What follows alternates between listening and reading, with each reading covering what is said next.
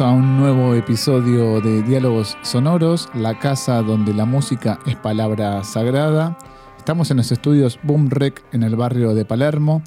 Cuando digo estamos es porque estoy yo, mi nombre es Juan Pablo Astilla Domínguez y del otro lado de la mesa la tengo y para mí es un honor presentarla a Hilda Lizarazu. ¿Qué tal Hilda? Muy bien, Juan Pablo Astilla Domínguez. Ahí está, completo. Vos sabés que lo de Astilla, yo ahora estoy, ahora que nos estamos conociendo en este instante, hace cuatro minutos nomás, puedo, me parece que tenés como algo de Astilla, algo como filoso y puntiagudo.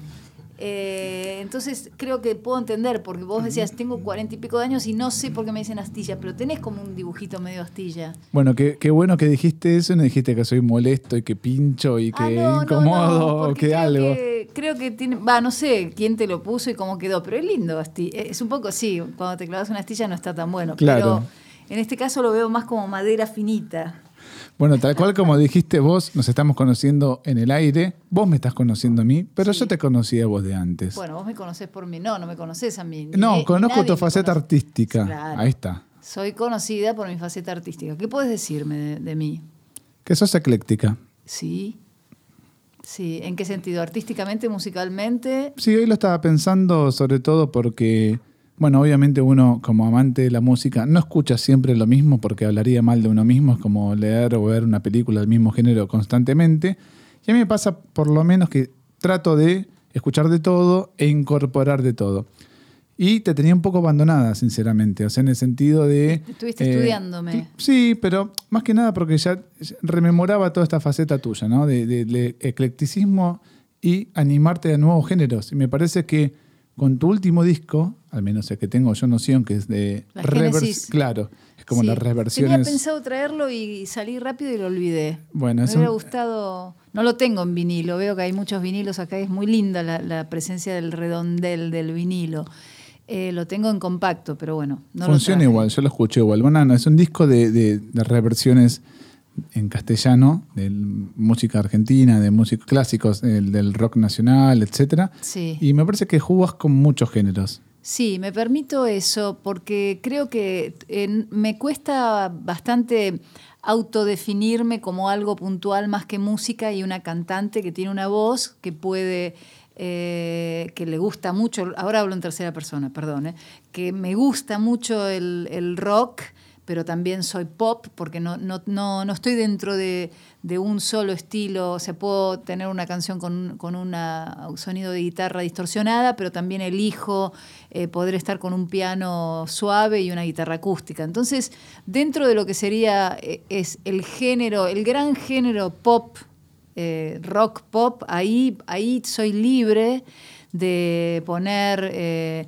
una, una hacer un, tema en, ritmos ternarios y poner este, eh, como una, eh, percusiones, porque hoy justo escuché, porque vos, me dijiste a mí, te tenía un poco abandonada, y yo a mí misma, eh, no, no en el presente soy abandónica, pero tal vez, no, tal vez haya oyentes que me escucharon más veces las canciones que yo misma. ¿Se entiende?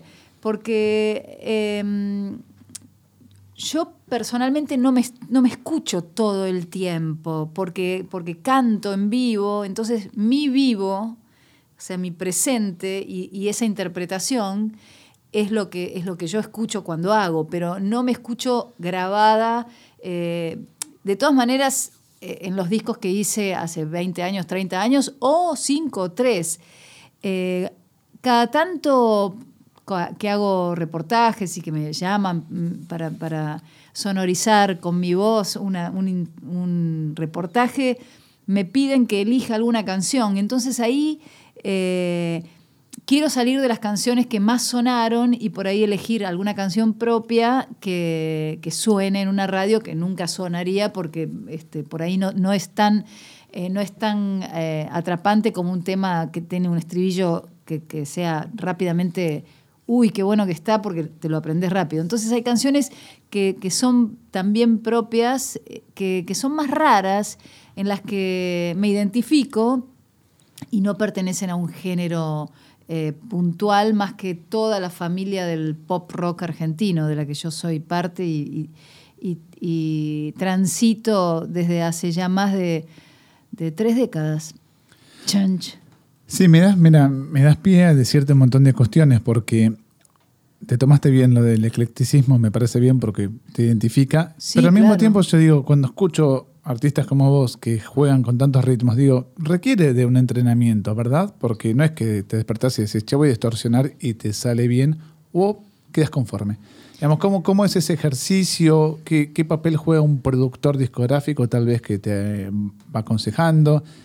¿Cómo elegir los músicos también? Porque hay muchas cuestiones que me parece que exceden el formato de banda mucha tecnología, no sé, ¿cómo, cómo se desarrolla todo eso? Y eso tiene que ver con, la realidad, o sea, con el presente de, eh, de, una, de una, por ejemplo, eh, yo hace más o menos tres años que estoy en formato dúo, y eso tiene que ver eh, si bien vengo de bandas, tiene que ver también con la practicidad, no solo con lo estético. O sea, hay muchas cosas que uno decide en su propia vida, no solo porque vos querés tener, eh, vivir en un tal lugar por algo, sino que hay un montón de otras condiciones que te hacen eh, elegir lo que, lo, que, lo que haces en ese momento. Yo no sería sincera si te dijera, no, mira, me gusta eh, mucho más la sonoridad de dúo. Tiene que ver con, una destreza de poder moverte, por ejemplo.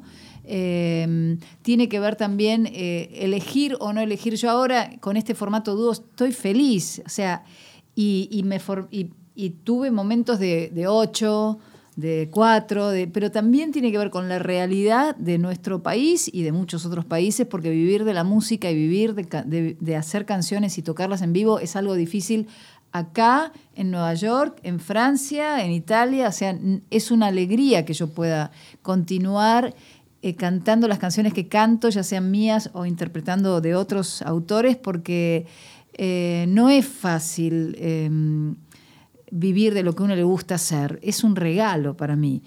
Y yo estoy eh, muy eh, consciente de eso, ¿viste? Por eso también lo cuido, por eso también voy a lugares que me invitan, porque también es todo un,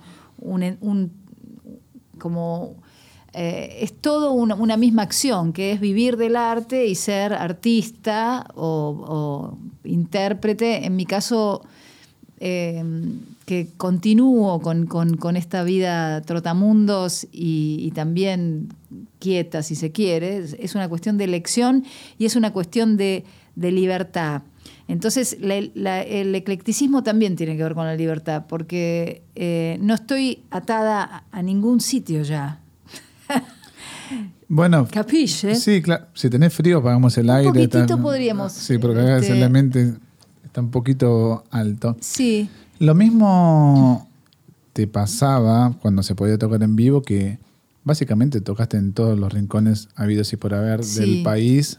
Sí. Casi sin discriminar, no sé cómo es la elección, pero tocaste en todos lados. no soy para nada discriminatoria. Me gusta tocar en un quincho y, si puedo tocar en un teatro donde vaya gente también. O sea, eh, me gustan los lugares chicos para tocar y los grandes. después depende de la popularidad que uno tiene y cómo se, arma toda esa, esa parte comercial que tiene que ver con la industria y con, con, el bolsillo de las personas para que sacan de su billetera un dinero para, pagar la entrada de alguien, ¿no?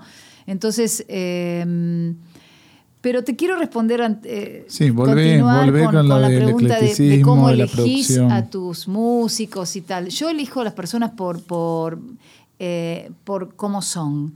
Eh, más allá de lo bien o mal que toque. O sea, por supuesto que hay un piso de, poder tocar, pero elijo las personas que están conmigo por la, entrega que puedan tener con esa canción o con, con, un, con un puñado de canciones eh, por un lado, y por otro lado con la entrega que, que tengan para con la música en sí, no solo con lo que hago yo, sino si vos estás compartiendo, bueno, me imagino que eh, se arman equipos de trabajo donde hay gente que, está haciendo una misma, una misma acción y si ves que hay uno que, a todo le, que todo le molesta y que todo le parece un... es como, uy, qué plomo, uy, hay que ensayar, uh, no. Entonces, esa eh, que me pasó, imagínate, me pasó este, con la cantidad de gente que, con la que compartí música y decís, uy, pues a esta persona no le gusta ensayar. Eh, y hay otros que les encanta todo, o sea que, che, ensayamos el martes, sí, dale, ¿a qué hora? Cuatro, bueno, buenísimo, no, yo no puedo, tengo que ir a sacarme el, rulo de... Entonces empieza a haber como acciones repetitivas donde empiezas a entender que hay veces tenés que tomar determinaciones eh, y en este caso yo como solista, por ejemplo, es como, podés ser, eh, tenés que aprender a ser como determinante en, cuando, cuando, las cosas ves que, se caen, cuando, estás trabajando eh, de forma grupal. Pero eh, al ser solista, que a mí me toca como una tercera, o sea, ponerle la última década, yo soy el nombre que tengo en mi, en mi DNI. Entonces, eh, ya no estoy con Man Ray o, bueno, sí, el único grupo que tuve fue Man Ray, después fue los Twists, pero yo en los Twists recién empezaba y, no tenía ni voz ni voto y estaba como totalmente eh, eh, sorprendida y alucinada de, estar tocando con esos dos animales que eran eh, Pipo y, Melingo, que lo siguen siendo, pero bueno, ya estamos como en otro momento de nuestras vidas. Y estaba feliz de, de estar haciendo eso. Después cuando, imagínate, empecé a tocar con Charlie García, también era, era como un sueño hecho realidad de un compositor argentino que yo conocía de la primaria, que había salido de ese colegio, del mismo colegio que, estaba yo, pero él ya, cuando, cuando Charlie y Nito salen de, del colegio Damaso Centeno, del yo estaba pupila, ellos ya, yo no había entrado todavía, o sea, ya, ya eran conocidos, se habían hecho conocidos eh, a través de Sui Generis. Cuando Charlie García me dice o sea, me voy a audicionar y, yo estaba recién empezando a grabar el primer disco de Man Ray, un poco em, alucinada de, pensar que yo iba a ser una cantante de, primera cantante de, un grupo, porque yo no, no, no ideé mi, mi, vida. O sea, sí la, sí la, viví y la vivo eh, hermosamente dentro de lo que a veces este, en este momento de pandemia no es, uy, esto joda, y, eh, o sea, estamos en un momento difícil, pero, pero sí trato de, vivir eh, una vida plena en, lo que siento yo. Eh, entonces, tiene que ver con cómo, cómo, cómo, qué tipo de empatía se va dando con las personas. Y yo soy generalmente de tiro largo con los grupos, pero hay momentos en que, en que viste, hay una hondura y, tengo que tomar decisiones, viste, de gente que querés y qué sé yo, decir, bueno, mira, ya está, ¿no? Eh, pero, y las tomo. Soy una mujer que cuando tomo una decisión, eh, digo, voy para adelante con, con sinceridad y, las tomo. O sea, te haces cargo de todas sí, decisiones. Sí, como, como jefa, ponerme, porque después también, te, o sea, yo entendí que ya hay veces cuando teníamos la banda de seis me llamaban la jefa y era como, uy, soy la jefa, qué embole.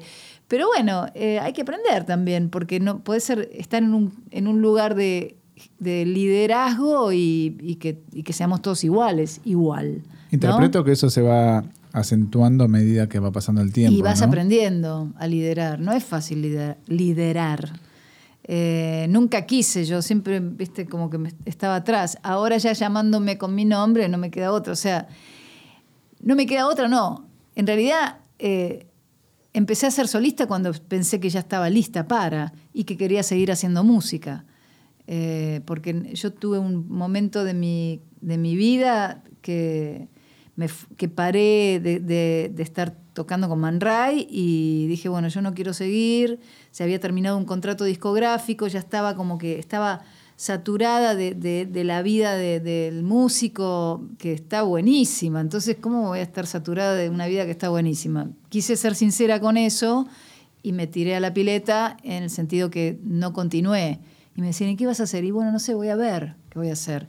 No sabía si, si quería volver a, hacer música popular o no y, tener el trayecto de lo eh, de lo popular, justamente, ¿no? de, estar para afuera y, explicar por qué haces lo que haces o, qué bien que te fue en tal lugar. pero bueno, es, un lugar de exposición que tenés que tener el espíritu como para querer estar hablando acá y, y saber que después esto va a ir a YouTube y todo eso. O sea, si no te gusta y no sos eh, y no tenés nada que decir, no, no, no, todos tenemos algo que decir, pero si no, si no te bancás ese, ese afuera que cada vez hay más, es difícil tomar un lugar de, de, de ser alguien, entre comillas, público, porque yo bueno, sí, soy, soy alguien público. ¿no? no al mismo tiempo digo, porque sos pública, pero fíjate que los temas perduran, ¿no? Son inoxidables, perduran en la memoria colectiva, sí, en el imaginario cultural. Está bueno. Bueno, está bueno para esos temas, ¿no? Claro, bueno, digo, son eternos. Están ahí y por ahí capaz que lo pensás hoy en día con tu edad, con tu trayectoria, decís, lo hubiera corregido algún detalle de producción o no. pero a la gente le hace feliz. Sí, sí, eso lo tengo claro, eso me encanta. Me encanta que así sea, me encanta que, que, Caribe Sur lo, hayan bailado en con un trencito y se hayan casado, este, bautizado. Y, hoy, justo hoy, me escribió un pibe de, no sé quién es, y le respondí porque estaba ahí con, un tiempo. Que, había hecho una versión de uno de estos de estos personajes que son muy muy del creo no es, es mi prejuicio no lo sé eh, que son muy de las redes y de los juegos. Influencer. Eh, no sé si es un influencer, pero de los juegos medios orientales ah. y tiene un nombre que yo son de las historietas que yo no conozco y, hizo algo con Caribe Sur y me dijo, lo puedo subir en las redes, le digo, déjamelo escuchar. Y bueno, lo escuché y, le digo, tenés razón, no cantás bien, pero subílo. Pero seguime en las redes a mí, le decía yo, hagamos ese intercambio, ¿viste? Ya es todo como, de paso, síganme, porque quiero, quiero mover mi, mi, canal de YouTube, que no le doy bola. ¿viste? El canal de YouTube. Entonces, este, tengo ahora una, una, una, mi sobrina que me dice, tenés que llegar a 10.000, 10.000, que no es nada, ¿viste? Porque ahora todos los los, eh, estos, eh, los, los, trappers que están como, tiene 40 millones de vistas, es ese nuevo mundo de las vistas que es siniestro y hermoso a la vez. O sea, un oxímoron. A ver, ¿cuál es entonces tu canal de YouTube? Y Lizarazo, su canal oficial. Ok, sí. ok, ok. Lizarazo su canal oficial que quiero llegar a 10 ahora ya me puse como juego, porque es un juego, es, como, son personas que no conoces y que, ay, tiene tantos vivos, y las empresas y la industria, la industria discográfica que no existe, o que existe muy chiquitamente, las compañías que tienen que mover estos productos, que somos nosotros, que yo ya medio que estoy out de eso, pero estos nuevos eh, jóvenes que se conectan con un montón de otras almas jóvenes que están detrás de la pantalla. Que es horrible. Para mí es horrible porque, eh, porque esa es una, una brecha generacional que hace que, o sea, yo no nací con una pantalla, yo no nací con la lucecita azul que, y, y, no prefiero leer algo en la pantalla, prefiero un libro si leo. Entonces yo veo que los nuevos jóvenes los de 12, 8, 7, 9, los que ya son re DDD, los DDD mm, este, me cuestan, o sea, los adoro, no es que no, pero yo sé que yo ya soy una mujer enorme para ellos. eh, Decís DDD, que es digital, digital, digital. Vos sos análoga. yo soy análoga digital. Ah, yo soy ADD. Porque grabaste Compact Disc, obviamente. Claro, yo, yo fui compact. Claro. Yo soy compact todavía. Bueno, ¿cómo consumís música también? Porque decís que lees físicamente impreso por lo menos y el modo de consumir música cambió para todos. Sí, ¿eh? cambió. Lo escucho desde el teléfono cuando escucho, o sea que me siento re culpable, pero digo, a ver, y después, eh, después conecto la compu a, parlantes y los escucho así. Em, pero. Eh, y después escucho con parlantecito Bluetooth, que está bueno. Dentro de todo. Bueno, sos moderna entonces, en algún sentido, en ese sentido por lo menos. Soy antigua yo. Así le voy a poner a mi próximo compacto. Soy antigua. No, antigua. Ah, Sí, sí, se va a llamar Antigua. Eso es confirmado. Sí, ah, confirmado, confirmado. Acá para Diálogos Sonoros. Ahí está. ¿Diálogos Sonoros? Diálogos Sonoros. también, también, tenemos eh, cuenta oficial en YouTube, así que... Bien, por eso hay que seguir, sigámonos todos, todo el tiempo. Antigua, ¿cómo va a ser entonces Antigua. el disco? Va a ser re moderno. No, va a ser moderno y antiguo a la vez, ecléctico va a ser. Va a ser ecléctico. Me gusta eso. Sí, sí.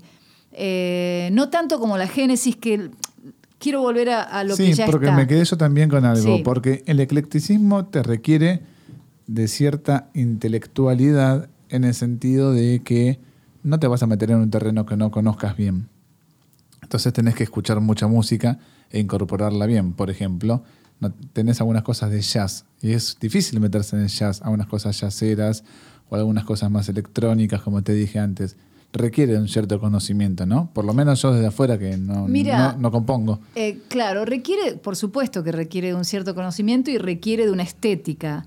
Ahora, eh, uno puede hacer en el caso mío, que yo no toco ningún instrumento bien, solo lo que hago bien es cantar, por lo menos eh, para mí para tanto, ¿no tocas la guitarra? No, toco la guitarra, sí, toco la guitarra, pero digo, o sea, no como mejor me de lo que tocas. Sí, no me gustaría... Me gustaría tocar mucho mejor la guitarra, porque yo puedo reconocer un, un muy buen guitarrista, un muy buen pianista, o sea, el jazz uno puede ser amante, vos sos melómano, ponele, y te gusta escuchar y te podés reconocer eh, los estilos y sin embargo no tocas nada, pero si, vos quisieras hacer una canción, podés elegir, che, este violero, este... Eh, eso es lo que hago yo. Percepción se dice. Ponele. Y, tengo alrededor gente o me, rodeo de gente, en ese caso la, Génesis, laburé con, con, con personas que eh, que yo respeto mucho y que, y que también eh, tienen estéticas musicales que coinciden con las mías. Entonces, eh, bueno, este tema, no sé, violencia en el parque, hagámoslo más como más etéreo, más de esto, lo otro. Bueno, dale, ármenlo ustedes. En realidad, el, dos de los productores que, que, fueron parte de la Génesis son Juan Belvis, que tiene un grupo que se llama Ocho, que si te gusta la música, escúchalo, porque está buenísimo. Ahora se llama Juan Belvis 8, no sé bien cómo es. Eh, y Luciano Vitale Torres, que son, o sea, dos, eh, dos personas que trabajaron parte de los temas de, la Génesis. Después está Federico Melioli como productor, eh, que es el que es mi, mi co-equiper en el dúo. Eh, que también coincidimos estéticamente en la música. Entonces él, por ejemplo, fue el de la idea de hacer Amigo mío, vuelve a casa pronto, que, pero que es en, estilo country. Le decíamos, Amigo mío, vuelve al country pronto. Eh, y bueno, eh, hay muchos productores en ese disco. Está bueno, está bueno ese disco. Después eh, hay eh, el tema Génesis está tocado con unos, unos arreglos de, cuerdas, un cuarteto de cuerdas que lo hizo. Eh, ay, ahora me vino una, especie de laguna. Tapia. Tapia está. Tapia. porque hay dos, son dos hermanos. Bueno, es muy familiar el disco. y, y, se armó un disco muy de culto sería porque no hubo ningún tipo de pensamientos de, bueno, a ver en qué radio puede sonar, que es algo que uno tiene, en mi caso como, como música independiente, cada tanto, no cada tanto, o sea, cuando haces un disco te gustaría que algún tema pueda sonar en un lugar donde no sea solo de melómanos o de, gente que solo escucha música. Entonces es como, es algo que tenés que ir como congeniando, ¿viste? Eh, generalmente se da, en mi caso, se da, si se da, eh, está premeditado, pero no tanto. O sea, no, no, hago concesiones solamente porque digo, esto sí va a vender. ¿Qué va a vender si ya no, no hay venta? Entonces es como magia, ¿viste? La música siempre lo fue. O sea que no renegas de la popularidad, de, lo que sea esto, lo radiable, te gusta, te sentís cómoda. Sí, sí, a mí me gusta que la gente le guste, o sea que mucha gente le guste lo que hago. Si no, si no le gusta, bueno, no es que digo, ay, no, no pegué. hay gente que me ve y me dice, ¿dónde estás que no se te ve en ningún lado? Porque no te ven en la televisión, porque hay gente que solo ve televisión.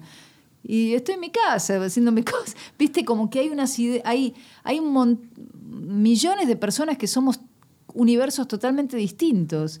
Y bueno, y hay gente que me conoce por un tema y piensa que soy una, una este, o sea, el prejuicio o el pensamiento que tenga sobre mí, eh, qué sé yo, me, conoce con un tema de montaña rusa, ponele, de, y tiene ya el más cerrado puede quedarse ahí.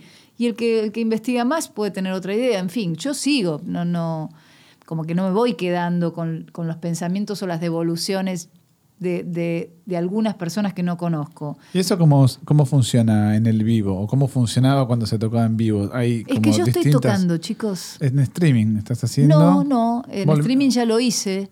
Ya lo hice el año pasado con la pandemia más cerrada. Ah, ahora estamos con una pandemia más abierta, que es mucho más amable para nosotros que vivimos de tocar en vivo, aparte de los derechos de autor y todo eso. O sea, bueno, aprovechá para difundir entonces. ¿Estás tocando? ¿Tenés fechas por delante? eh, sí, pero no te las podría decir porque... eh, Cambian a cada rato. Cambian a cada Sí, rato, sí, no, la difusión Bueno, que estás sea. tocando. Estoy tocando, mira, la semana pasada, estoy tocando en lugares increíbles de, de- de la provincia de Buenos Aires. Por ejemplo, toqué la semana pasada en un lugar que se llama Pila. Pila. ¿Conoces? No. ¿Viste? Después toqué a, a- a 70 kilómetros de Pila en otro lugar que se llama Maipú. Maipú sí conozco. Sí, Bueno, es, es más grande es más Maipú. grande Pila tiene sí. 4.000, Maipú tiene 10.000. Y yo voy con mi auto, con Federico y con las dos guitarras y las secuencias, nos montamos en un escenario que es una mini balsa, depende del lugar donde, donde nos toque, y la gente, no sabes lo emocionante que es. O sea, me vuelvo de esos lugares chiquitos eh, donde hay, ponele, porque el aforo, el aforo es otro tema. Hay mucha gente que piensa, uy, no, viste, es un teatro de 1500 y tenés un aforo de 400. Buenísimo, porque si, si pensás que tenés que llenar un teatro de, de 1500, yo que no soy una cortadora de tickets, o sea, que tengo solo el, tran- el- mi prestigio y mi, mi camino hecho, yo no estoy en la cresta de la ola, viste, como, pues, no sé, Catriel o qué sé yo, o quien fuera. Yo hago mi, mi laburo y, soy feliz, soy feliz hay 15 o 500, o sea, soy más feliz cuando hay 15, te digo, pero eso porque son 15 que solo te saludás y de lejos ahora, porque todo con el tema del barbijo viene, ah, no, no, no, no.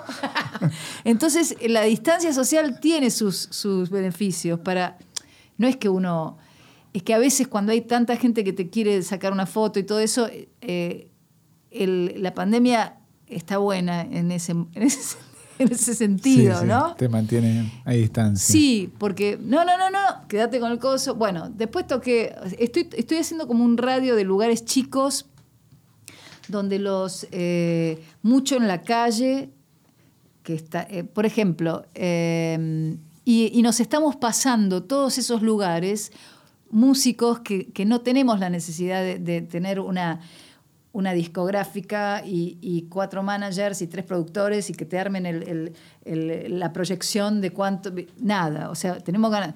Pueden ser Botafogo, puede ser Marcelo Moura, puede ser Leo García, somos todos los. Yo me llamo los medianos, entonces Diego Frenkel, estamos todos tocando por un radio de lugares donde la gente está feliz. Las grandes bandas ahora no pueden tocar ni las pastillas del abuelo, ni las bandas Los Chinos, ni qué sé yo. O pueden tocar los que más convocatoria tienen, como en el Centro Cultural Conex, eh, Dante o, o no sé. Pero los más gigantes, en cambio los más chicos ahora encontramos como un, Un una ruta claro. argentina, viste que vamos un 120, ki- 200 kilómetros y vamos recorriendo las rutas argentinas y está buenísimo. Eso es lo que me está pasando a mí actualmente, en esta pandemia más moderada. Ahora hay temor de que se vuelva a cerrar y están todos como, ¿podés el jueves ir a...? ¿Viste? Y yo como soy mi propio manager, por eso lo, como que lo voy armando, ¿no?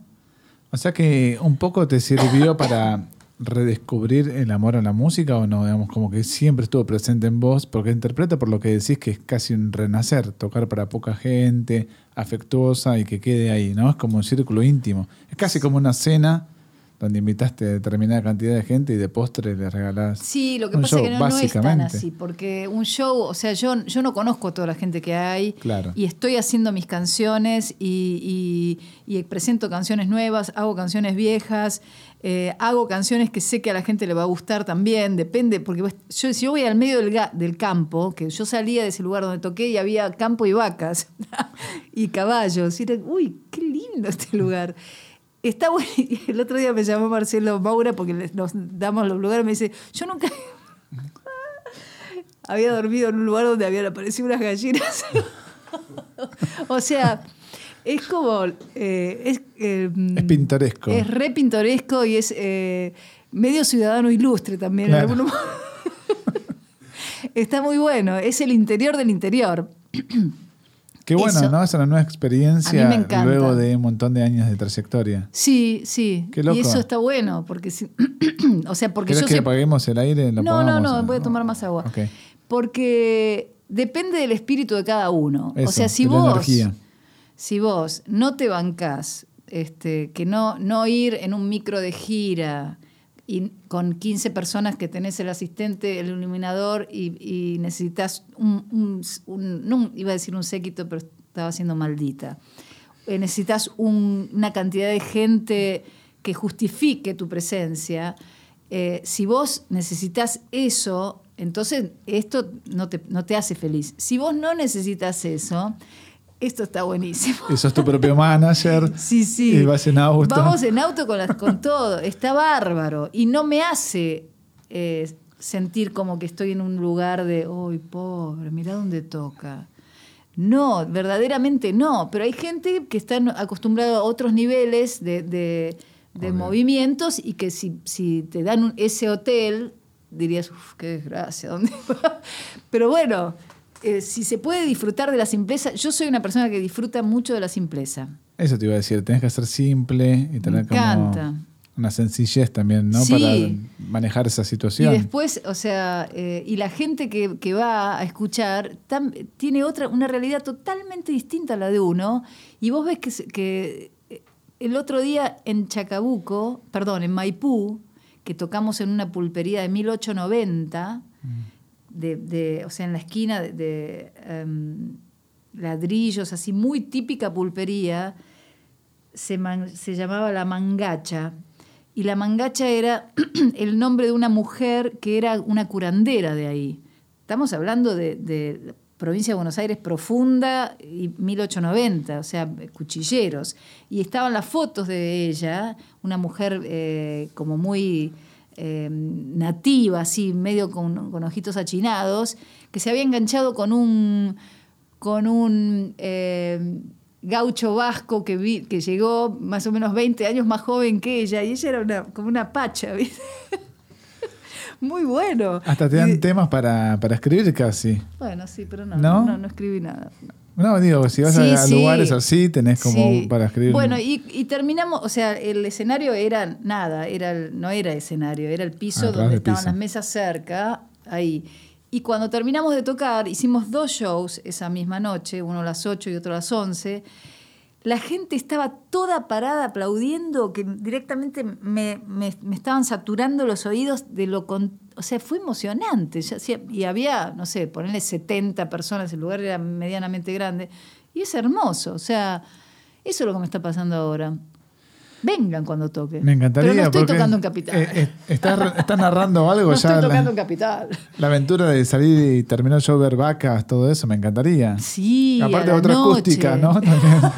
No, había unos, vimos unas lechuzas que estaban paradas en unos postes.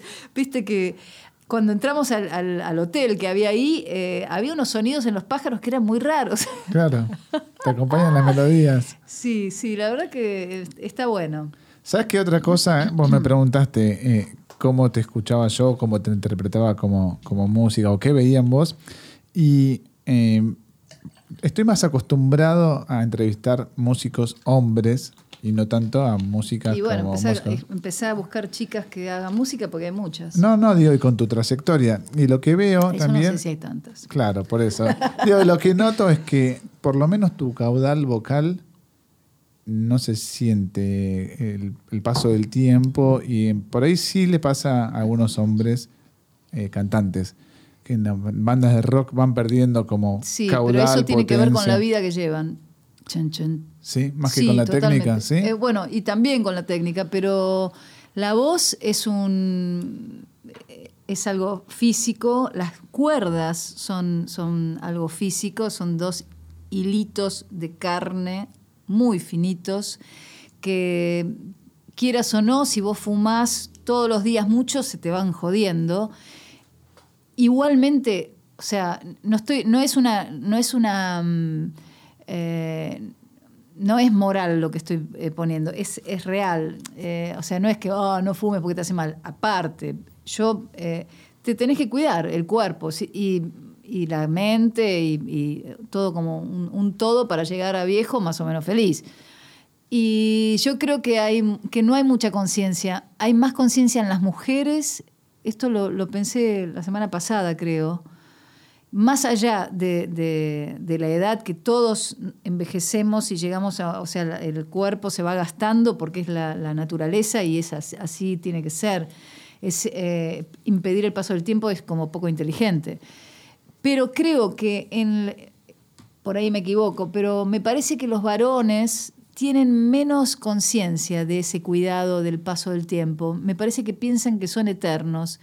Entonces, eh, y no tiene que ver con una cuestión de la sexualidad o de la belleza externa, de que las minas somos más coquetas, eso sí, pero que las mujeres creo que somos más cuidadosas con lo invisible hacia adentro, me parece que tendrá que ver porque tenemos esa, este, ese maravilloso regalo de la de la, de la creación, de la procreación, que entendamos que es como si a esta planta no le das agua, se muere. Entonces, eh, tal vez haya como un conocimiento ya innato de que, igual me parece que ahora las cosas están cambiando, pero con respecto a la voz, yo me la cuido haciendo, yo mañana tengo clases de canto y tomo clases de canto desde hace ya como 6, 7 años y antes, en los 90, cuando me resultaba un embole, lo que hacía, eh, lo hacía y lo dejaba, lo hacía y lo dejaba, pero dejé de fumar, entonces eso también te, libera un poco la cuerda,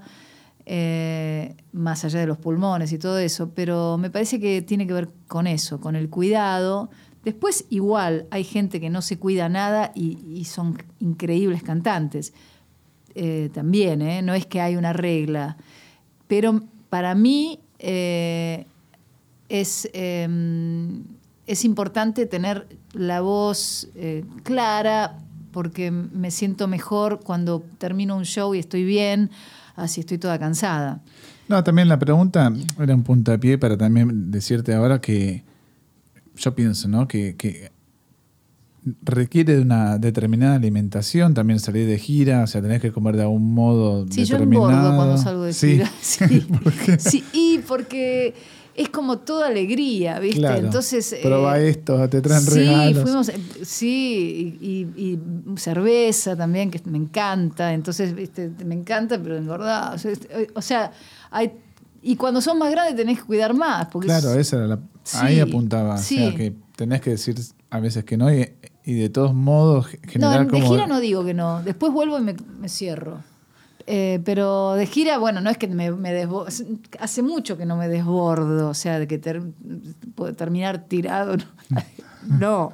O sea, nunca me pasó en un lugar público. Sí, puedo, festejar de más o pude eh, festejar de más y, qué sé yo, terminar sobrepasada de alcohol en algún momento. Pero eh, si estoy en un lugar público haciendo algo que tiene que ver con, la música, no, no, no, se me ve así. Eh, nunca lo... A ver, no, no disfruto de, llegar a ese lugar de, ilimitado de, por ejemplo, con el alcohol. O sea, porque hay como un mito, ¿viste? Con el tema del rock, cuanto más reventado sos, es como que hay un... Hay como un, como un manual del rockero sí, de que cuanto más whisky tomaste, por ahí tocas mejor la guitarra y es todo lo opuesto. O sea, cuanto más fuera de vos estás, peor ejecutás. Lo que pasa es que hay gente que tiene una genética fuerte, como Keith Richards, por ejemplo, que, que el tipo tiene una resistencia de, etílica, eh, ya, pero después se gasta, no sé, 100 mil euros y se hace un lavaje de, Europa, de, de, sangre. Entonces nosotros los latinoamericanos nos tenemos que cuidar más, porque tenemos menos plata, menos este, dinero en el banco. Digo, es un chiste. En realidad, eh, pero hay un manual del rockero, especialmente en el, en el ideario del joven, ¿viste? Bueno, fue así durante mucho tiempo, me parece. Eh, ahora que hay nuevas tendencias hay nuevas tendencias y los chicos están más sanos. Algunos les debe molestar eso, ¿viste? A los más punks que piensan que por ahí con distorsión. Vos que hablabas de que tenés un grupo, cuanto más distorsiones, más musical. Yo detesto eso. O sea, yo estoy más cerca de ahora del violín, eh, del arpa también estoy cerca. No. Pero. A mí me gusta decir que lo- los chicos tienen de modelo hoy en día Cristiano Ronaldo o a Messi y no a Jim Morrison. O sea, hoy el. Claro, pero bueno, no- Paradigma. son, son deportistas esos. Bueno, por eso, porque son lo- máquinas los, chicos, deporte. los chicos hoy en día, los adolescentes, Ese Cristiano Ronaldo es un aparato, ¿no? Es exótico y excéntrico al mismo Sí. tiempo, pero es muy buen deportista. No, bueno, sí, Gran- no, no, pero estoy hablando goleador. humanamente. Es medio nabo. Que- sí, que- Me van a. Por favor, to- borra esto, no. no, crea un personaje para mí mediáticamente. Sí. Lo no, maneja no, bien. no conozco mucho, mucho. Mira, no con- ese excentricismo. Es arrogante, en Es realidad. arrogante. Esa parte no me gusta. ¿No? No, no. Es que para mí tuvo la, la mala fortuna, entre comillas, de ser contemporáneo de Messi. Hay que Lo saber opacó. tener millones y millones y millones de euros, ¿no? Y pero Y- mucha gente no le gusta ser el número dos, no se conforma con Ah, eso. a mí me gusta el número dos. ¿Te gusta ser? Sí, por ejemplo, cuando me acompañaban, me comparaban con Fabi Cantilo, no, ella es la uno, yo soy la dos, no hay problema. No hay problema. O sea, no, eso del, esa idea del número, de tenés que ser el primero, es muy yankee eso. Obvio. Detesto. Y aparte detesto la competencia también. Eh, en el arte, por ejemplo. Viste eh, una im- una imagen de Michael Jackson parado frente de un, de un, de un espejo poniendo, escribiendo, tengo que vender 25 millones de discos. Ay, por favor. Pero no todo el mundo nabo. nació con esos genes. Vos decías los genes de No. Keith Richards, hay que bancarse también todo Claro, eso. no, son especiales. Te Lo que pasa es que tienen, el, egomaníaco, tal vez, tienen ¿no? el- el- el- la guita en God We Trust muy fuerte, ¿viste? Esa pirámide con el ojo les cagó la vida. O sea, tienen el, el dinero puesto muy adelante. Igual estamos generalizando y ya hablando pavadas. ¿Y a O no, divertidas. A vos la fama, digamos, no te dejó cierta Puro secuela. cuento. nada, es puro cuento. Yo soy más tanguera en ese sentido. Porque tuviste un pico de fama Sí. realmente importante. no. ¿No? ¿No fue importante? Bueno, sonar en todas las radios Bueno, y vender sí, discos pero yo no y me- daba- o sea, no- En no. Argentina es un montón. Sí, sí, sí. Es más, mis amigos yankees me dijeron, yo no conozco a alguien tan famoso como vos. Le digo, pero no me importa. No, quiero decir, es puro cuento de verdad. Esa, esa, ¿De qué tango es? Eh, Uy, sabes que tendría que saberlo porque. ¿Sí? No, No. digo, pero valor periodístico.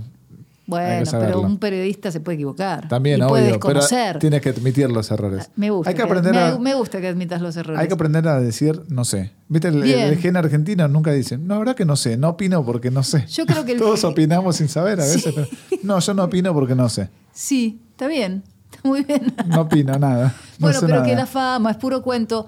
Yo también debería saberlo. Podemos discutir al respecto. Cómo una música no sabe qué tango es ese. No importa. Pero No. no, es puro cuento la fama, pero sí eh, puede, puede confundir mucho al que es famoso, que es una palabra horrible para mí. Pero sí me gusta la palabra famas de, de Cortázar, ¿no? Que era, había como un, un jueguito, había unos, unas, no sé cuántos infamas, tampoco sabemos, no importa, No. no, llegamos hasta ahí.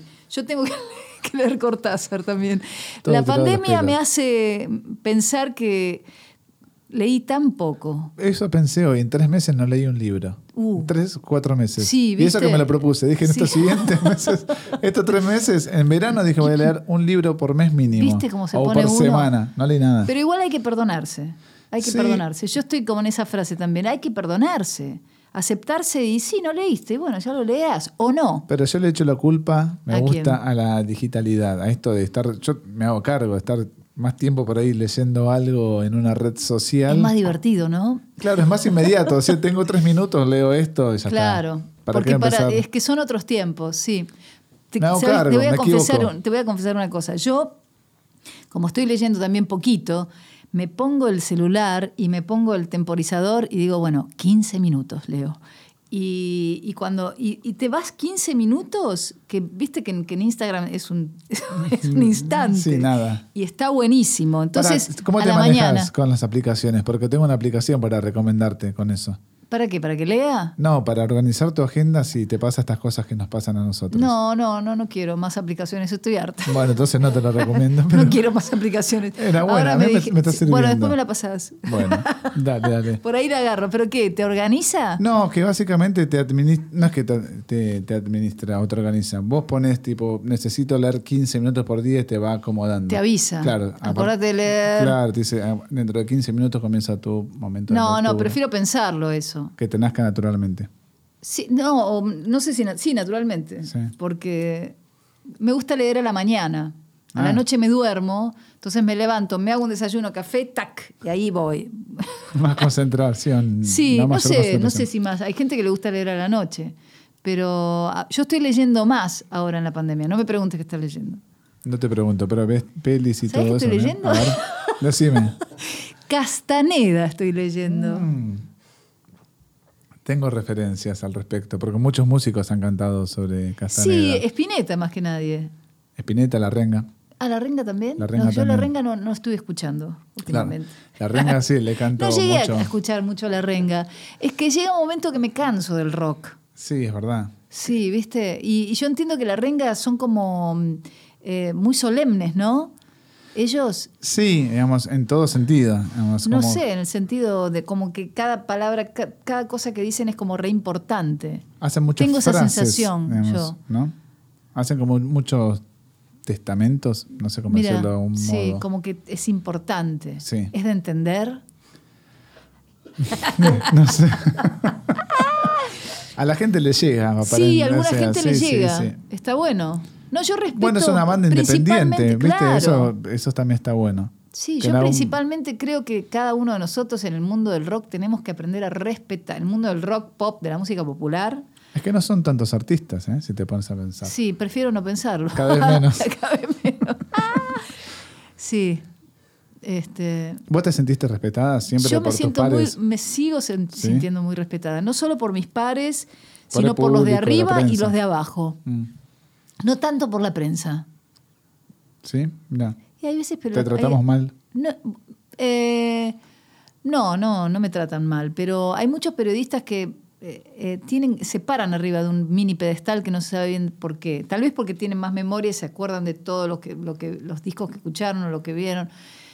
Y, y eso a veces cuando, cuando un periodista especializado por ahí se encuentra con una persona que no, que no coincide, no que no coincide con la estética, sino que por ahí no tiene interés de tener 520 grupos de, rock eh, y por ahí le pierde, le pierde un poco el interés. Entonces, este, creo que a veces, igual, no sé ahora, eh, pero a veces tuve el sentimiento como, o, o la percepción de, este se la recree, ¿viste? un periodista, ¿no? Como que, eh, especialmente Argentina, que fueron los periodistas que, con los que yo eh, interactué. Es que a veces, no digo que sea el caso, digo, a veces se deja de lado el artista y se deja de lado la persona. Digo, perdón, se prioriza al artista y no a la persona. Y detrás de un artista siempre hay una persona, ¿no? Sí, Digo, en este caso, por ejemplo, con, con vos, yo nunca te había tratado, nunca había musicalizado tal vez un programa con tu música y Bueno, hay una persona. Sí. Digamos, me, me- me interesaba tal vez esta parte tuya también. Y una persona que te dijo que sí. Que una persona que me podría, dijo que sí. podría haberte dicho Eh, que no y, y no, nunca hubieras conocido, hubiera dicho que guacha, también que no me No, pero todo lo que va ¿Quién, viene, más, quién ¿no? más vas, vas a, a entrevistar próximamente? Próximamente no recuerdo, pero Di- te digo quiénes pasaron. A tus, a tus seguidores. Próximamente no recuerdo, pero quienes han pasado por este ciclo Bien. han sido eh, Hernán Cataño, que es el Sí. DJ número uno de Sí, Argentina. del ayer estuve mundo. con Nico Cataño. Nico Cataño, que es un tecladista. Ah, es tecladista, ¿verdad? Sí, No, me bueno, dice- él no es familiar, o sí, es familiar. No, no, me dice, pero Ah, ya decidimos que somos que él, él es mi padrino. Sí, imagínate que Netflix le hizo un documental. sí, no lo vi. ¿Está Sí. bueno? Sí, es el show que dio Cataño en el Teatro Colón. Mira qué que bien. creo que fue el primer artista, o por lo menos en esa popularidad en tocar música electrónica. Bien. Bueno, Es- pasó- eh, perdón, Sí. te voy a interrumpir. Interrumpir lo que quieras. Hernán Cataño es una hermosa persona para Sí, mí. Es un copado. Sin conocerlo tanto, pero lo que recibo de él me encanta. Sí, tiene buen feedback. O sea, Sí. eh, pasó la Lomir. Bien, otra hermosa persona. Sí. Bien, estoy, estoy- me siento bien en la, lista. ¿Ninguna otra mujer? Sí, claro, eh, Lula Bertoldi. Ah, mira. De, de Eruca Sativa. No Marilina, No, no, Eruca. Eruca. ¿Las dos? eh, Lula es de Eruca. sí. Eh, no, Marilina no da notas. No da notas, Marilina, sí. No es, da es notas. figurita difícil. Sí. Y también apostamos a artistas independientes Bien. y autogestionados eh, que están recién comenzando en algunos casos. Eh, Delfina Campos, que es- pasó hace dos Ah, semanas, Delfina Campos, me parece que la conozco. es una cantautora. Sí. Sí, te va a gustar lo que hace. Sí, ¿eh? sí. Muy buena. Faceta Sí. medio country, folk, sí, sí, la, pop. la tengo, la tengo, la, debo haber pasado. Yo en una época tenía un programa de radio que ahora puede llegar a volver. Bueno, está, viste, yo soy ecléctico con mis invitados, Y vos sos ecléctica con tus emprendimientos, porque también eso quería hablar, que hiciste un programa de radio en Nacional Rock. Sí. ¿No? Y Cuatro años Y te nominaron, o no sé si lo ganaste en premio Martín No, Fierro. no lo gané. Pero te Me nominaron. nominaron, sí. Bueno, Sí, me dicen, che, ah, qué bueno, bueno, pero no. Este, cuatro años de programa de radio. sí, La Bella y la Bestia con Lito Vitale. Sí, tenés buena voz para radio, por supuesto. Me que- encanta. Me encanta. eh, eso me lo empezaron a decir ya cuando empecé a hacer las notas, a los 90, finales de los 80, pero nunca iba. Era ah, qué bueno. Viste, me llegó el tiempo Procesarlo. 30 años después. eh, en las ganas de querer hacer radio, porque a mí me gustaba más cantar, de- me, me gusta. eh, y ahora me pasó otra cosa que quiero compartir con todos ustedes, acá en el canal de YouTube de Diálogos Sonoros. Ahí vamos. ¿viste? Muy bien. Eh, que las eh, a fin del año pasado, estamos ahora en, no sé, esto, va- esto va- es atemporal, pero ahora estamos en el 2021. A fin del, del 2020, eh, dentro de la pandemia, yo había pensado que me hubiera encantado hacer eh, locución de documentales de animales y cosas así que, van en Canal Encuentro, que todo el año pasado no se, no se produjo nada por esta cerrazón, esta, esta pandemia.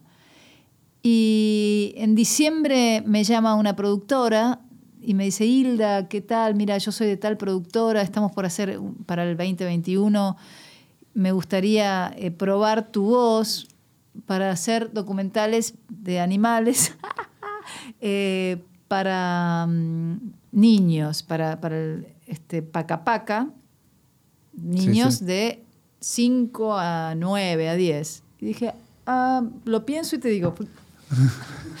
bueno, y entonces, eh, finales de diciembre y enero y febrero de este 2021 estuve haciendo locución en off, porque ahora soy narradora omnisciente Qué bien. de, eh, de, un- de unos programas que van a salir, así que de paso aprovecho para promocionar acá a los queridos eh, videntes, que se, llama, se va a llamar Inteligencia Animal y son mini cápsulas de 9, 10 minutos donde ves un montón de animales de Sudamérica, el tucán toco, la rana coralina y no sé qué, no sé cuánto, montones. Y, y yo estoy eh, leyendo un texto dirigida por un, por un director que es un amante de los animales y que está como re eh, enloquecido con, con, con esto, esta productora, que es la primera vez que están haciendo documentales de animales, ¿no? Claro, contenido propio, digamos. Contenido- sí, sí, sí, Imágenes con- propias, sí. con texto propio, locución Sí, propia. Exacto. Qué todo- bueno, todo te felicito. propio. Sí, estoy feliz. Qué lindo, ¿no? Me encanta, me encanta. Fue como encontrarle un nuevo Un- caudal. una nueva salida a la voz. Claro. Y, y después, a partir de que estoy así como eh, sin, sin saber, solo por, por usar la voz, que, que, bueno, al final uno termina sabiendo. Tengo una amiga artista plástica, Graciela Enríquez, que hizo una muestra en el Museo Evita, entonces fui al Museo Evita y estaban como, ay, Hilda, qué sé yo. Y, y tienen una locución, eh, como un- una audioguía, que le dije, yo te la hago si querés. Me dice, no, ¿en serio? Así que eh, Elena Rogers la hace en inglés y yo la voy a hacer en español. La, la- Bienvenidos al museo. Al Museo Evita. Así que ya, y ya hice otra locución del Museo del Hombre. Wow, no parás. Estás Sí, a full. porque me, me va saliendo. Como es grabar, es grabarte la voz. Pero ejercitas en el sentido No, de lo hago. ver lo- los voy leyendo. calores y colores que le das. Sí, pero, pero es la voz que tengo. O sea, eh, dentro de mi persona. No, no, no voy a tener esas voces que, viste, que son de, de- de años de locución que no, no me Claro. saldría, pero. Que justo son voces Ya eclécticas. estoy entendiendo un poco cómo es la emisión. Eh, y bueno, entonces eh, la voz es importante para mí. Te mantiene activa además en el sentido de Me enseña. artísticamente, claro, te enseña además, Sí. te distrae la mente. Sí. O sea que contrataciones también ahí la listará su oficial. Con- ¿Contrataciones de qué? No sé. Audiolibros. Audiolibros está claro. buenísimo. ¿Cómo sería? Es el, Ya hice audiolibro. eh, ¿De quién? hice un audiolibro para... eh, Pero, pero, perdón, ¿ponés tono o ponés algún tono en particular? No, lo que está sonando es, Claro. o sea, leo los textos, hice un audiolibro de, de niños también el año anterior, o sea, se fue dando, ¿viste? Eh, para unos libros que venían con sistema braille y también hablaban de, de los, de los distintos animalitos raros que hay en, en la Patagonia, Pum se llamaba, no, este era solo de un cuento, Pum, el monito patagónico. Qué lindo, es tierno Sí. también, ¿no? Y, Todo y- tierno. Y es como con un buen fin. Sí, sí, sí, está bueno. Qué lindo, me emociona un poco, te digo también. Qué bien, no- es que por ahí cuando, cuando, cuando seas papá, por ahí le- vas a tener que No, leer aparte, los cuentos. ¿sabes qué? Me acuerdo mis primeros eh, LPs que eran 7 pulgadas que me compraba mi mamá, eran para poner en el Winco y eran cuentitos. Venían el, el cuento Mirá. impreso, entonces si no querías que, no sé, una madre no quería leer, el, el- el vinilito tenía la canción de un lado, canción que adornaba ese cuentito y el cuento narrado por un locutor del Está otro buenísimo. con los ruiditos, viste, que cuando Me tropieza, encanta. me encantaba. A mí es algo que se hace mucho en Estados Unidos. ¿Viste? Las figuras musicales. Totalmente, es que es eh, una actores, salida, es una salida. laboral, Para los actores interpretan y está- yo hace años que quería hacer eh, lo de los eh, las familias esas, el- ¿cómo se llama? Eh, de, ah, que está elástica. Eh, Sí, los intocables. Los increíbles. Los increíbles, perdón. Los increíbles. sí. Y Juana hizo de la mamá. Ah, y claro. Rubén Rada hizo de, de otro. Y, y hubo varios actores y dije, qué bueno hacer eso. Eso ya es más, más incluso Mainstream, más, tea- sí. más teatral o de, Sí. de actriz, actor. Eso sí vas a tener que practicar. para Sí, claro que sí. Aparte tenés que crear un personaje. Claro. Y Juana, por ejemplo, en ese sentido, es eh, antes de que se hiciera actriz y, música, nosotras éramos amigas y nos reíamos mucho con, con Andy Cherniaski, fotógrafa, porque Juana tenía muchos personajes eh, que, le salían naturalmente. O sea, tiene un talento, es como una, especie de fuente natural de, humor. Y había una que era muy graciosa, que era, ella la había, escuchaba a la tía, que eh, toda la, la- voz le- salía siempre como temblar. Imitaba a la tía, hola, ¿cómo te va? Bueno, algo de Mira. eso hizo en la tele. Sí, eh, claro, de- de- de después se armó ese personaje Juana y sus hermanas y- Claro. y, que fue genial, la gente la adora por eso. Ahora Hasta ya sacó un disco de Juana César. Sí, Hermanos. yo hice las fotos. Ah, sí.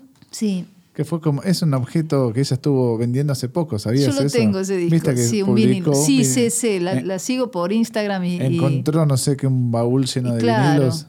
Y, y bueno, seguime en mi Instagram. Te voy a seguir ahora y nos Seguime seguimos ahora mutuamente. porque, claro, es verdad, porque tengo un montón de fotos de Juanas de esa época, que ella tenía un representante, qué sé yo, y hicimos una sesión de estudios cuando yo era más fotógrafa y de cada personaje, y ella se había olvidado que yo le había sacado esas fotos y en la pandemia que empezó todo el mundo estaba adentro, yo dije, bueno, ¿qué hacemos? Y empecé a buscar fotos y encontré, y hice semanalmente, eh, mandaba fotos, eh, no conceptuales, pero temáticamente. Entonces, por semana, del, del lunes a domingo, era fotos de viejos, fotos de Charlie García, fotos de, de no sé qué. Y Juana entró en una de esas semanas. Y entró en el LP de Juana. O sea, en esas fotos. que Esas fotos Eh, no terminaron sé, si, en. no ah, sé si están en, en el LP de Juana. Me parece que sí. No sé. Las hicimos, no me acuerdo bien. Habría que rastrear. ¿Cómo? Habría que rastrear Sí, esas fotos. el LP era raro como estaba impreso. Tenía como una máscara ella y no me acuerdo bien eso, pero las, los retratos están, están buenísimos. Bueno, es parte de tu eclectici- eh, perdón, eclecticismo que Estamos estábamos ya diciendo nos empezamos a sí. trabar. Ya los locutores eh, dejan No, de vocalizar. Aparte el aire El acondicionado aire, me ¿no? está liquidando ¿Viste? la garganta. Me gusta porque pareces como esas que te dicen, ay, qué histérica, cómo le molesta el aire acondicionado. No, a mí me rompe la garganta el aire. Bien. Está bueno por, por un tiempito, sí. Igual vos me dijiste que tenías compromisos, te quiero agradecer Sí. tu visita. Bien. Quiero que sepas que las puertas de diálogos sonoros de Boom Rec ¿Qué es Boom Rec? Boom Rec es este estudio. ¿Es Boom, boom, Rec. B-U-M? Boom. Boom. punto rec. Ya. Boom Rec. Ok. Sí, y tenemos un sponsor Sí. Que se llama Filtros Argentina. Ah, qué bueno. Que te quiero hacer una pregunta, porque ya que son muy amables los chicos de Filtros Argentina en facilitarnos estas cosas amor- filtros Me auditivos. encantan. Son unos filtros auditivos hechos en el Reino Unido. Ah, mira. Es una marca premium del mercado. Realmente, no estamos mintiendo, no es nada alegórico Me la gusta cómo publicidad. Vende, ¿viste? Vende bien. Es Dale. una realidad. Filtros auditivos Flair es una marca realizada en el Reino Unido, como te decía, y en este caso son los eh, Isolate Aluminium, que es un filtro ideado para reducir los decibeles. Me encanta. Flair hace distintos tipos de filtros, uno para dormir. ¿Y dónde se consiguen? Gracias por preguntar, muy bien, estuviste muy bien. Se consiguen. Cámara en dos. Instagram es en arroba filtros argentina o eh, la página web es filtrosargentina.com. Dado Bien. que te vamos a entregar esto de parte de los chicos de Filtros Argentina, Gracias. te quiero preguntar, ¿cómo fue el desarrollo de tu cuidado auditivo a través de los años? ¿Le diste bola? Así como vos- Esto me viene bárbaro. te viene bien. Porque sí, eh, cuan- ahora no, porque yo manejo el volumen de lo que quiero que suene o no, pero eh, cuando trabajaba con Charlie, por ejemplo, o eh, sí, más que nada con García, porque eh, era como eh, el volumen era dem- demasiado. Entonces ahí empecé a usar in-ears, que es el sistema, pero esto fue en el, en el último, en el último, eh, en la última etapa en la que yo estuve con Charlie, que fue a 2008 o 9, cuando volvió después de su internación allá en, en Mendoza y toda esa etapa que pasó en, Luján con, con Palito Ortega y bla, bla, bla, eh, se hizo ese, ese Vélez, el subacuático, y ahí había ensayos que yo ya había pasado de, de- de- lo que era el rock salvaje de los 90, de, tener que bancarte un Marshall con el negro García López a 11, y, y yo ser la cantante como, viste, porque esas dos cuerditas que te mencionaba de carne pelean contra un 220, seis cuerdas de metal eh, amplificadas y es como muy desigual el- el- la sonoridad de algo orgánico y algo eléctrico con 220. Entonces, eh, eso me, me provocó eh, un montón de, de- de dolor eh, y, y- y de, de- de gritar, porque no podés competir contra un Marshall Sí, y, un viol- se- y- dos violeros. sí, obvio. ¿viste? O sea, es una desigualdad horrible.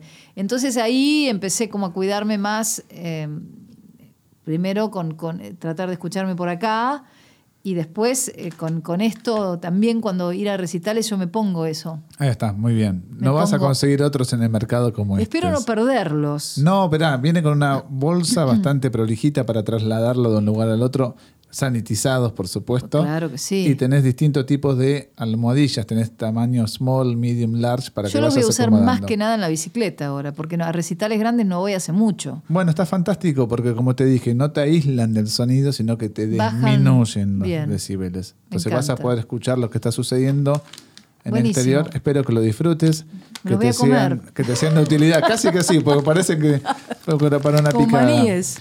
Te quiero agradecer eh, tu paso por Me voy a isolar. Sí, no, por favor, no. Pero usalos, te van a venir bien, ¿eh? Y te, te Me digo, gusta, perdón, ¿no? Sí. Que sea isolate que- y que vienen de una isla. Vienen de una isla, exactamente. Ellos son muy, muy, muy De aislarse. aislantes. Sí, se, se aíslan mucho. Isolate, justamente, aislo- aislamiento, vendría a ser isolation, si querés. Claro. Es como te aísla sonoramente. Bien, gracias. Bueno, gracias por haber venido. De nada. Ya sabemos que hay que seguirte en Isla Lizarazu oficial en YouTube. Sí, importantísimo, porque tengo que llegar a los 10.000. Tenés que llegar a los Y 10.000. tengo, tengo un, un deadline.